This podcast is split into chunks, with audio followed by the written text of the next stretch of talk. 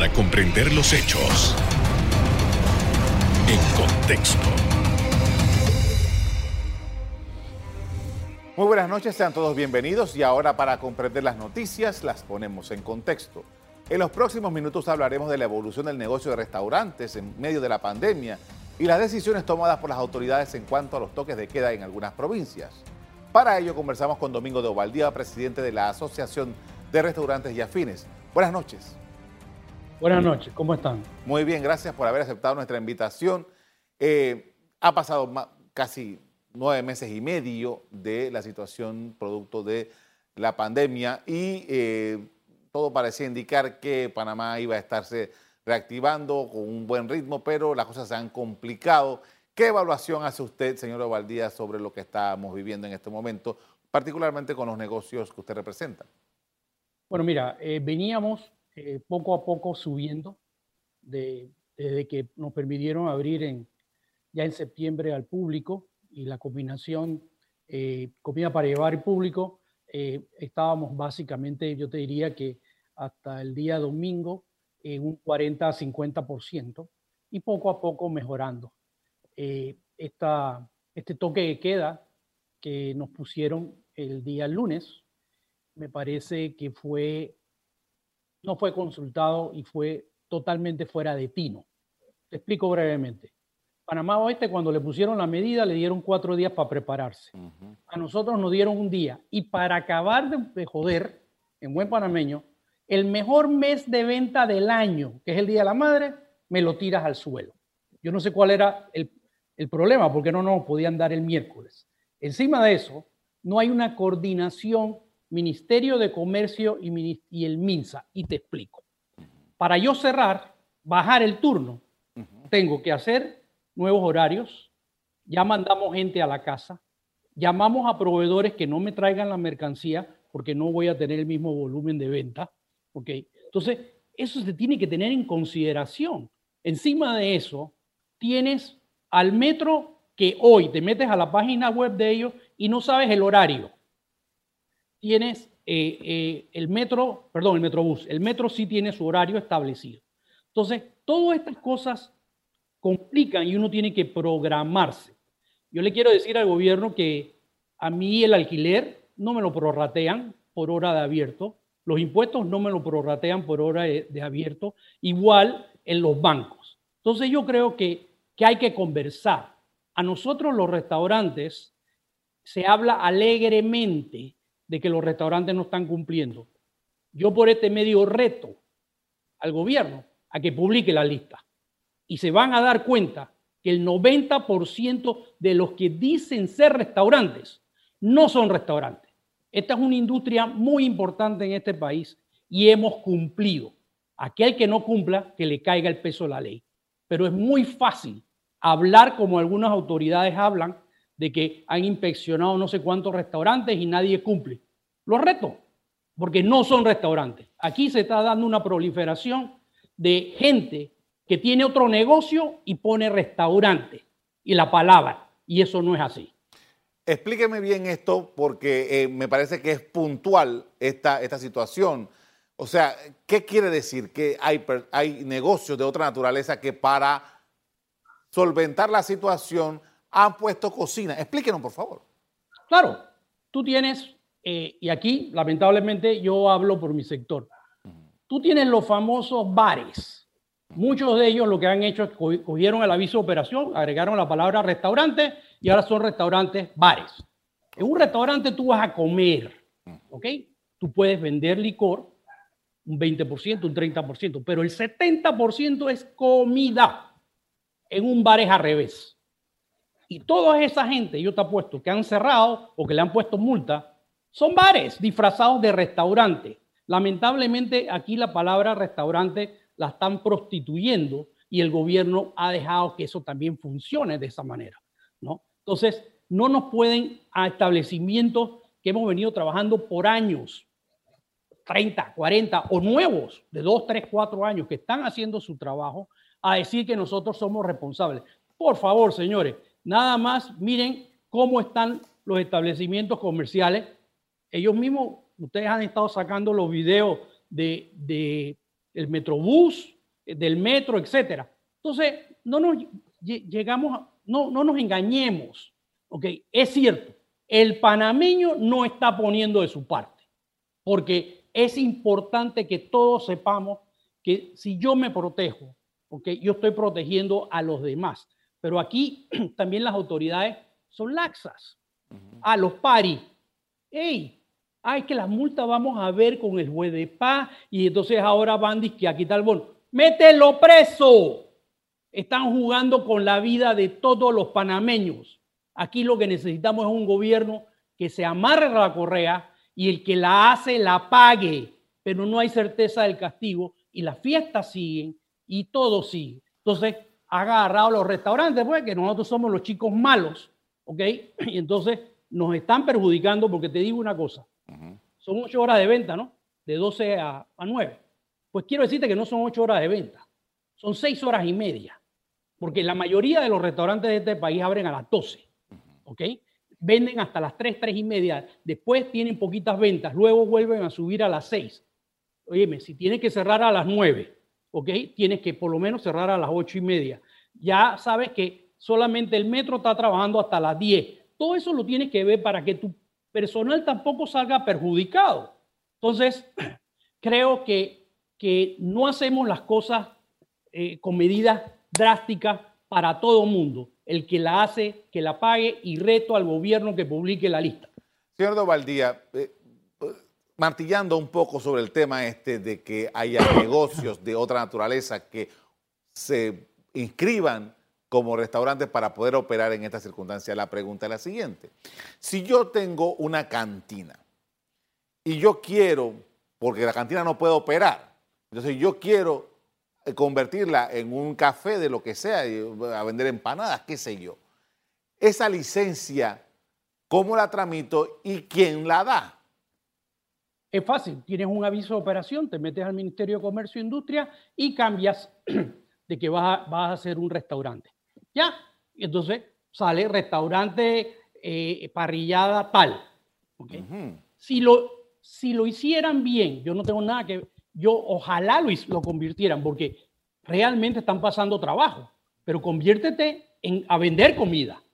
No me vengas a vender 70% de licor y 30% de comida. Eso no es restaurante, hermano. Restaurante, tú te sientas, vas a comer o pides tu comida para llevar, pero vendes comida. El licor es suplementario. ¿okay? Entonces, aquí hace falta también que el, que el MISI amarre esos famosos avisos de operación, porque digo, tanta tecnología que tenemos, porque con, con este problema del COVID, la tecnología aquí ha volado. Entonces, los retos a que, como voló la tecnología, agarren a todos esos que están haciendo los cambios, ¿ok? Y les pongan su multa y lo cierren. Pero el que se puede convertir, como tú muy bien lo dijiste, tengo una parrilla, tengo, no sé, una bodega, hey, brother, no puedo todavía, voy a vender comida, y entonces que venda la comida, no hay problema. Que pueda vender algo de licor, perfecto.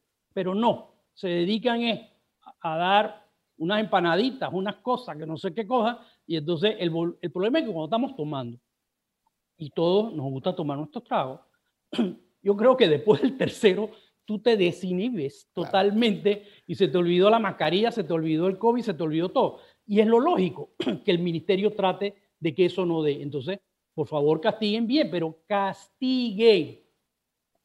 Con esto vamos a hacer una primera pausa para comerciales. Al regreso, Seguimos analizando el negocio de los restaurantes y la situación por la cual están atravesando en este momento. Ya volvemos.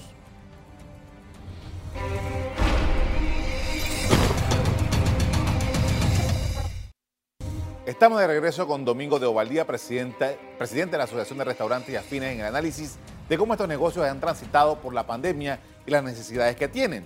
Y en este momento, señor Domingo, le quería preguntar acerca de otras asociaciones afines que eh, son colegas de ustedes han hecho una solicitud al gobierno y están pidiendo una ayuda no reembolsable, creo que hablan de más o menos tres meses, para solventar la situación de aquellos, sobre todo aquellos que no han podido abrir, que son algunos, que es un número entiendo que son como 300, más o menos, dependiendo, ¿no? Eh, ¿Cómo usted ve esto y qué eh, evaluación hace de esto?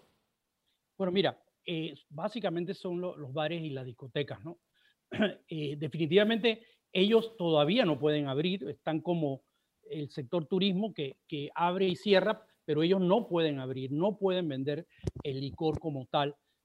Y creo que sí han sido muy afectados. Y creo que el gobierno debería buscar una solución de ayuda. Eh, creo que la carta que ellos pusieron fueron bien amplios y francos en la situación. Y, lo que ellos están viviendo lo hemos vivido nosotros también. Eh, eh, hemos tenido que, que, negociar con los bancos, con los alquileres, etcétera. Todavía hay varios estamos en esas negociaciones pero por lo menos tuvimos una ventana para poder vender. Ellos no tienen esa ventana. Entonces. Sí, señor Domingo, usted me decía hace un rato, eh, haciendo su exposición sobre lo que había ocurrido con este nuevo toque de queda que decretaron las autoridades el lunes pasado, que no le dieron la oportunidad, dice usted, para prepararse para una cosa como esta. Y usted hablaba de que el Día de la Madre justamente es un día en el que los restaurantes hacen mucho negocio tradicionalmente. Eh, y usted una conversación que teníamos aquí hace como tres, cuatro meses, usted me mencionaba de que ahora, a partir de ahora, se iba a ver, una vez después de abiertos los negocios, se iba a ver cuál habría sido el impacto real de, eh, del cierre en los restaurantes, porque íbamos a ver cuántos realmente habían abierto. Ha pasado como tres meses de esta conversación nuestra, quisiera saber cuál es el estatus. Mira, yo te diría que a nivel nacional ese porcentaje de restaurantes se mantiene entre 25 y 30% que no abrió. ¿ok? Esta medida pueden causar también que muchos cierren. Hay algunos restaurantes que ya están pensando que tú sabes, con, esto, con esta, este nuevo toque de queda, yo prefiero de repente cerrar estos días, ¿ok? Y ver qué va a pasar. Porque como te digo, no son ocho horas de venta, son seis horas y media de venta. El delivery se puede dar, pero tienes el problema de que tienes que cerrar el delivery como a las nueve, nueve y media, porque el transporte público, solamente el metro está hasta las 10, el metrobús todavía no sé hasta qué hora está. Entonces también tienes que darle la oportunidad a tus colaboradores para que puedan trasladarse. Cuando cerró Panamá Oeste, nosotros tuvimos muchas conversaciones con el, con el sector gobierno y con la Policía Nacional, porque hay una gran cantidad de de trabajadores nuestros que viven después del puente. Y gracias a Dios se dio mucha conversación y, la, y no pasó mayor problema. Quizás el primer día hubo un poco de problema, pero de ahí para adelante desaparecieron los problemas. No ha habido problema el día de ayer, ¿ok? Pero el problema nuestro es que el 80% vive desde las 12 del día a las 11 de la noche. Ahora me lo tiraste hasta las 9, ¿ok? Entonces, eh, sí es una situación dura. El crecimiento que queríamos en diciembre no lo vamos a tener, ¿ok? Porque se pensaba que íbamos a poder estar todavía hasta las 11 y con el delivery. El delivery podrá seguir, pero el delivery no te saca del hueco. Claro, ahora, eh, eh, digamos, el, el comportamiento del público, una vez que se dieron la apertura, que esto fue hace ya como dos meses, una de las preocupaciones que había era, bueno, las personas irán a los restaurantes. ¿Cuál ha sido el comportamiento de los comensales? Yo te diría que poco a poco están yendo más. Eh, el fenómeno del Día de la Madre fue interesante. Eh, nosotros, eh, de los restaurantes que he hablado, hubo mucho movimiento de personas que fueron definitivamente eh, las comidas para llevarse dispararon. ¿okay? Pero siento que las personas cada día más están yendo. Lógicamente, nosotros tenemos que seguir vendiendo, eh, eh, ¿cómo se llama?, protección de salubridad a todos nuestros clientes. Y eso es lo que nosotros hacemos. Por eso reitero, perdona que lo diga constantemente, me molesta que el gobierno hable de números y no ponga nombres yo como panameño tengo el derecho de saber dónde puedo ir donde a mí me cuida. Y la forma como lo está haciendo el gobierno de hablar, ¿ok? Tú no sabes si el restaurante BX o ZY están cumpliendo con todas las medidas. Vas a ir confiado en que tienen las cosas. Por eso digo, hay restaurantes y restaurantes. Nosotros somos restaurantes. Nosotros no, no nos inventamos ahora ser restaurantes. Entonces, eso hay que respetarlo y el gobierno tiene que respetarlo. Ahora, señor de Valdía, el, personal, usted eh, durante toda esta conversación que hemos tenido esta noche ha repetido varias veces la preocupación que tienen ustedes respecto a cómo su personal llega y se traslada a sus casas. Eh, hace un par de meses que hablábamos, también decíamos, óigame, la, la planilla no puede operar completamente porque tenemos las limitaciones que existen y tenemos que ver cuál es el nivel de negocio para saber si todos se pueden eh, reintegrar. ¿Cuál es el estatus a esta fecha? Mira, a esta fecha yo te diría que nosotros, por lo menos la asociación, que es los números que yo manejo, casi el 30-35% del personal vino a trabajar, el resto no. Y ahora, con esta medida, volvemos otra vez a echar para atrás, porque si podemos lograr manejar al personal que tenemos en, turnos de cuatro horas, tres horas, no sé, podrás tenerlo. Pero hay otros que dicen, tú sabes que eh, esto es enredado. O sea, esto es, nosotros somos una fábrica de producción. Entonces, cuando tú llegas, vienes lento y después vas calentándote. Entonces, a veces tú no puedes hacer turnos muy cortos. Entonces decides, ¿sabes qué? Tengo 14, puedo trabajar con 8, mando 6 para su casa. Entonces, los mandaste para su casa. ¿Qué va a hacer? A suspender el contrato. No puedes hacer más nada. O si no, lo puedes suspender los contratos porque el ministerio eh, no te deja, bueno, no estás cobrando esos días. Entonces, esto es un, un, problema complejo, ¿no? Problema. Tenemos problemas con la comunicación. Es un problema porque, así. supuestamente, como te decía, no tenemos el problema de, bueno, eh, tal parece que la comunicación con el señor Ovaldía se ha interrumpido eh, por estas cosas del Internet. Creo que es momento de hacer una pausa. Vamos a ir a una pausa y al regreso seguimos hablando con el señor Ovaldía ya restablecida la comunicación. Ya volvemos.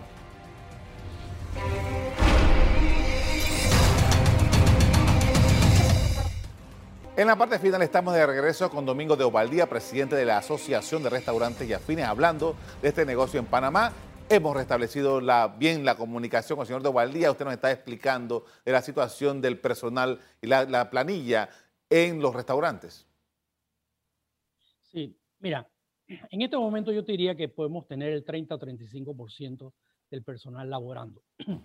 Eh, con esta medida que nos acaban de pasar, pues volvemos otra vez a echar para atrás porque eh, es muy difícil hacer turnos partidos de tres horas en, esta industria, ¿no? Entonces, lo más probable es que mandaremos gente ya a su casa, se mandó pues gente a su casa eh, y vamos a esperar porque si esto eh, sigue por mucho tiempo, pues tenemos que volverlos a suspender para que por lo menos el gobierno también les dé el bono. Entonces, todo esto es un problema porque ya lo metiste en planilla, ya pagas lo de la caja de seguro social, ahora vuelve y lo sacas. Entonces, eh, son complicaciones que, estamos teniendo, ¿no? Eh, es por eso que te digo que, hay veces que hay que conversar eh, con los gremios para tomar esta clase de medidas y más que siento de que nos están calumniando por malos empresarios que no son restauranteros que están haciendo mal su trabajo y que el gobierno no está apretando como debe apretar. Ahora, eh, señor de Ovaldía, la situación de, COVID, eh, todo parece indicar que va a continuar del mismo modo. Panamá, eh, hace como unos meses teníamos mucha ilusión por el tema de la, de la vacuna, pero todo parece indicar que para el público común y corriente como nosotros, eso de vacuna va, va a demorar un poco. Eh, ¿Ustedes cómo se están preparando para esto que el año 2021 nos va a agarrar de la misma manera? Bueno, para, para nosotros esto es transparente, hermano. Para mí, eh, eh, enero es cualquier otro mes. Yo estoy de acuerdo con lo que tú dices. Esto llegó a para quedarse. Aquí lo que tenemos que hacer el esfuerzo somos los panameños de cuidarnos nosotros mismos, ¿ok? Porque contagiamos a otra persona. Yo acabo de salir de COVID después de 32 días. Hoy me quitaron el oxígeno. Es la primera entrevista que doy a una televisora. Y quiero decirte, no lo adquirí en el restaurante. Lo adquirí fuera del restaurante. No le deseo a nadie esto. Eh, fueron días muy duros en el, hospital y dos semanas que tengo en la casa con oxígeno. Hoy, gracias a Dios, eh, mi capacidad ha mejorado un poco, así que me han quitado el oxígeno. la gente tiene que verse en, el reflejo de la enfermedad. Señores, esto está aquí, no hay nadie que nos los vaya a quitar hasta que llegue una vacuna y que funcione. Y yo no veo a Panamá saliendo de este problema sino en julio del otro año. Así que para mí, enero es igual que cualquiera de estos meses. Pero hay que llamar a la cordura a los panameños. Tienen que entender. Hay unas cuñas muy impactantes de personas que no pudieron estar con su madre porque se, les fue por el COVID. ¿okay? Hay una enfermera que acaba de morir después de haber trabajado tanto para ayudar a otras personas. Entonces, reflexionemos un poco. Los padres, por favor, hablen con sus hijos, con, con los que, que, están en las fiestas, etc. También es responsabilidad de los padres jalarle las orejas a los hijos. Esto, el gobierno no tiene que andar con un garrote detrás de cada uno. Yo creo que nosotros tenemos que hacer su parte. Pero el problema del gobierno es que uno da un garrotazo duro. Eso de no pegarle una nalgada a los chiquillos, a mí me dieron mucho y a mí no me afectó. Entonces, el gobierno amárrese los pantalones porque el país económicamente se está cayendo y no es solamente por mi industria. Tú tienes una industria de turismo que está en el piso. Así como, como los lo, de bares y discotecas están pidiendo auxilio, el turismo está en el suelo.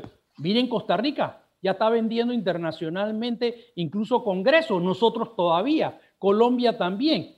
Nosotros no podemos ser peor que ellos dos, ¿ok? Pero el gobierno tiene que dar las directrices para que nosotros podamos salir adelante, pero el panameño tiene que hacer su trabajo.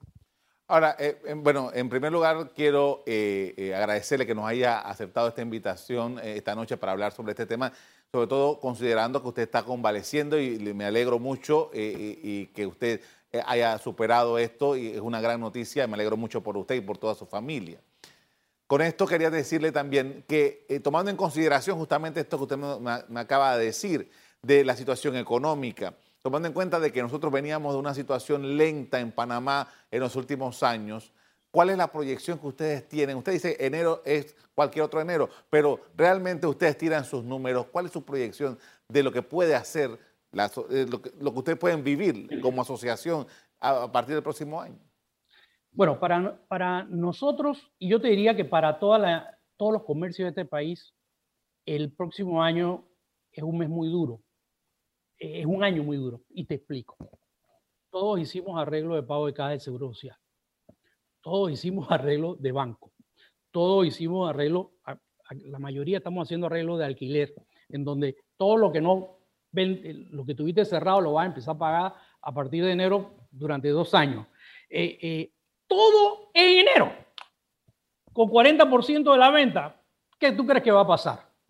Algunos negocios tratarán cuando le llegó el agua a la, a la frente, dice cerré, no es, no, no es al cuello, a la frente, porque estamos peleando día a día. Y vuelvo y te digo, no es nuestra industria sola, es el comercio en general en este país. Panamá es un país de puro comercio. A mí no me vengas a hablar de de, ¿cómo se llama? Las multimodales del canal. Eso no lo vemos, eso no se come en este país. ¿Tú sabes cuántas personas dependen de los restaurantes en este país? Casi 300 mil personas indirectas. Yo compro lo, lo, mío en el mercado de abasto. Yo le compro al pescador. Pregúntame cuántas libras de langostino he comprado en este mes. O de corvina. Nada. Porque la gente también no tiene dinero. Entonces, es un juego difícil. Entonces, yo creo que el gobierno tiene que mandar mensajes claros. Nosotros no podemos seguir 10 corregimientos más, eh, una, una nueva eh, área geográfica para eh, una etnia nuestra. ¿De dónde va a salir la plata? ¿De dónde va a salir la plata? Si no la tiene el gobierno. Mira la caja de seguro cómo está. ¿Ok? Es deprimente, es deprimente. Entonces, yo, yo no veo a un gobierno enfocado.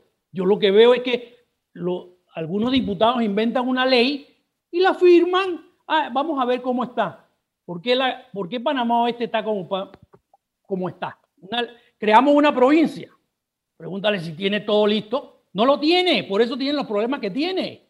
Porque esto no es crear, es una infraestructura, es dinero, tú tienes que eh, poner más gente a, a laborar. Entonces, no hay un mensaje y no hay una claridad hacia dónde vamos.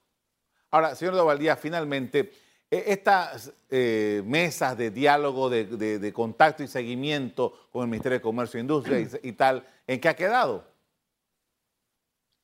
Bueno, eh, nosotros tuvimos en la, tripartita del Ministerio de, Trabajo, con todos los cambios que se dio, algunas cosas eh, se han podido lograr, ahora están otra vez viendo la extensión de los contratos. Tuvimos en la tripartita de los arrendamientos. Lógicamente, el gobierno no puede decirle a un dueño de un local, es, tanto lo que tienen que cobrar. Se llegaron a muchísimas fórmulas de negociación, cosas que pasamos a, todos los asociados y, a todos los empresarios para que vieran todas las clases de formas que se podían hacer negociar.